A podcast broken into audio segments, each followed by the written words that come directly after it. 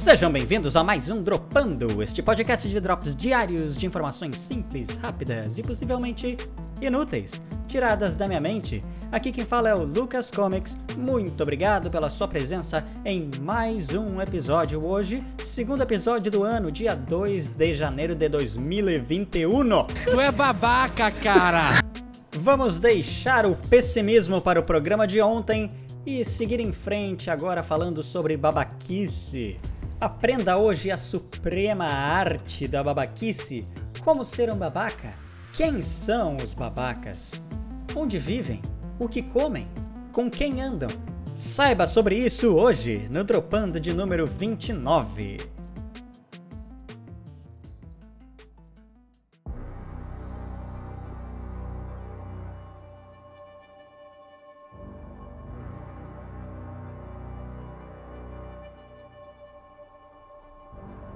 A primeira coisa a se destacar é que os gostos de um babaca são o próprio requinte inquestionável. O babaca tem sempre os gostos mais superiores, fruto de uma mentalidade evoluída. Jamais os gostos de um babaca estarão no espectro da opinião.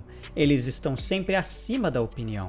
Eles são sempre muito superiores àquilo que você gosta. Se o que você gosta é diferente, certamente você está errado. Um segundo aspecto a se destacar é que o babaca sabe de absolutamente tudo que há de mais interessante nesse mundo. Todas as demais coisas são absolutamente irrelevantes e, portanto, a atitude do babaca é simplesmente ignorá-las muitas vezes mudando completamente de assunto. Sabe aquela ocasião em que você conversa com um babaca e do nada ele dá um alt tab e muda completamente o assunto? Essa atitude se caracteriza ou como hiperatividade e déficit de atenção ou como babaquice pura e simples. Tu é babaca, cara! Um terceiro aspecto é que o babaca é muito intolerante.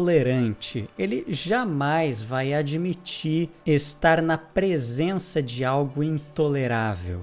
Então, nessas situações, se for impossível escapar de estar na presença de algo que o babaca não tolera, ele frequentemente irá se calar, fazer cara feia, fingir completa indiferença ao que ele está presente, mas em alguns casos, em casos piores, ele vai agir com desdém ou maltratar o alvo dessa intolerância. Alguns exemplos disso são os preconceituosos, racistas ou também os babacas de efeito manada, que são aquelas pessoas que, quando em grupo, demonstram a sua babaquice, que não se manifesta quando estão sozinhos por pura covardia, que também é uma característica de um babaca. O babaca covarde, que é o babaca de um tipo específico. Existe o babaca corajoso? Claro que existe, mas boa parte deles são covardinhos e só se manifestam quando tem o suporte de outros babacas. Tu é babaca, cara! Existe também o babaca altruísta. Exatamente. Aquele babaca que gosta de ser sincero, de falar verdades necessárias. Ele está ajudando a outra pessoa, mas na verdade mesmo ele está sendo um babaca e demonstrando a sua babaquice altruísta de falar com a maior grosseria e insensibilidade aquilo que ele sempre quis falar demonstrando assim a sua babaquice, mas agora com a desculpa de ser sinceridade.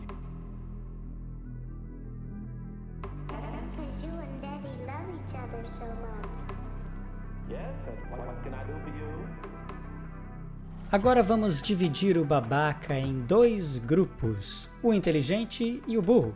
Primeiramente, o babaca é inteligente. Ele sempre terá um argumento matador para terminar a discussão parecendo que está certo no fim das contas. Para tanto, o babaca usará dos mais aprimorados artifícios, frases de efeito, perguntas sem uma resposta ou outras estratagemas ensaiadas para ficar por cima, mesmo que não haja discussão alguma, ele sempre tem que terminar a conversa parecendo que sabe de tudo e que está certo. São muito comuns aqueles argumentos que te deixam sem resposta, fazendo você parecer burro em uma discussão que não teria fim, argumentos que não te levam a nada, não te levam a conclusão nenhuma, mas fazem a pessoa que os falou parecer muito inteligente. Palavras difíceis, um discurso forte, conciso, com boa escolha de palavras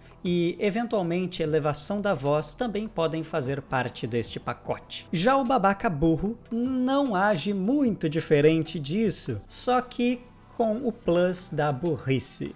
Ele simplesmente vai continuar achando que venceu o debate, mesmo que não haja debate algum para vencer, e ainda assim sairá cantando vitória como um pomba enxadrista. Então não adianta você tentar convencê-lo, o babaca sempre estará certo, não importa se ele tenha argumentos ou não para isso. Provavelmente ele estará errado, mas no fim das contas, ele sempre estará certo.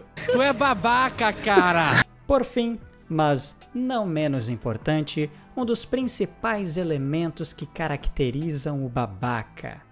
Admitir o erro não faz parte do repertório convencional de um babaca. Mas caso isso ocorra em algum momento, em raros momentos, o objetivo primário, neste caso, é elevar o ego e se sentir um ser nobre, humilde, de alta estirpe e superioridade. Não aguarde um pedido de desculpas, mas se o babaca o fizer, fique com o pé atrás.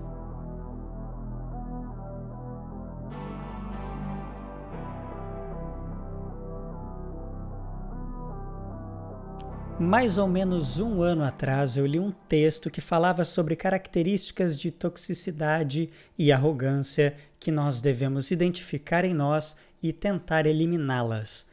Algumas dessas características eu coloquei no que foi falado hoje sobre babaquice. E sim, eu demonstro várias delas. Demonstrava, algumas delas eu já consegui trabalhar bem, mas é um esforço constante para eliminar a toxicidade da nossa mente e das nossas interações sociais. Se você demonstra uma ou mais dessas características, não se sinta um lixo, apenas se esforce para continuar eliminando e fazendo o detox de toda essa babaquice. É algo que eu tenho me esforçado para fazer e eu espero que, com a ajuda de vocês, meus queridos amigos e ouvintes, possa um dia conseguir ser melhor e menos babaca. Muito obrigado pela sua presença até aqui e até amanhã.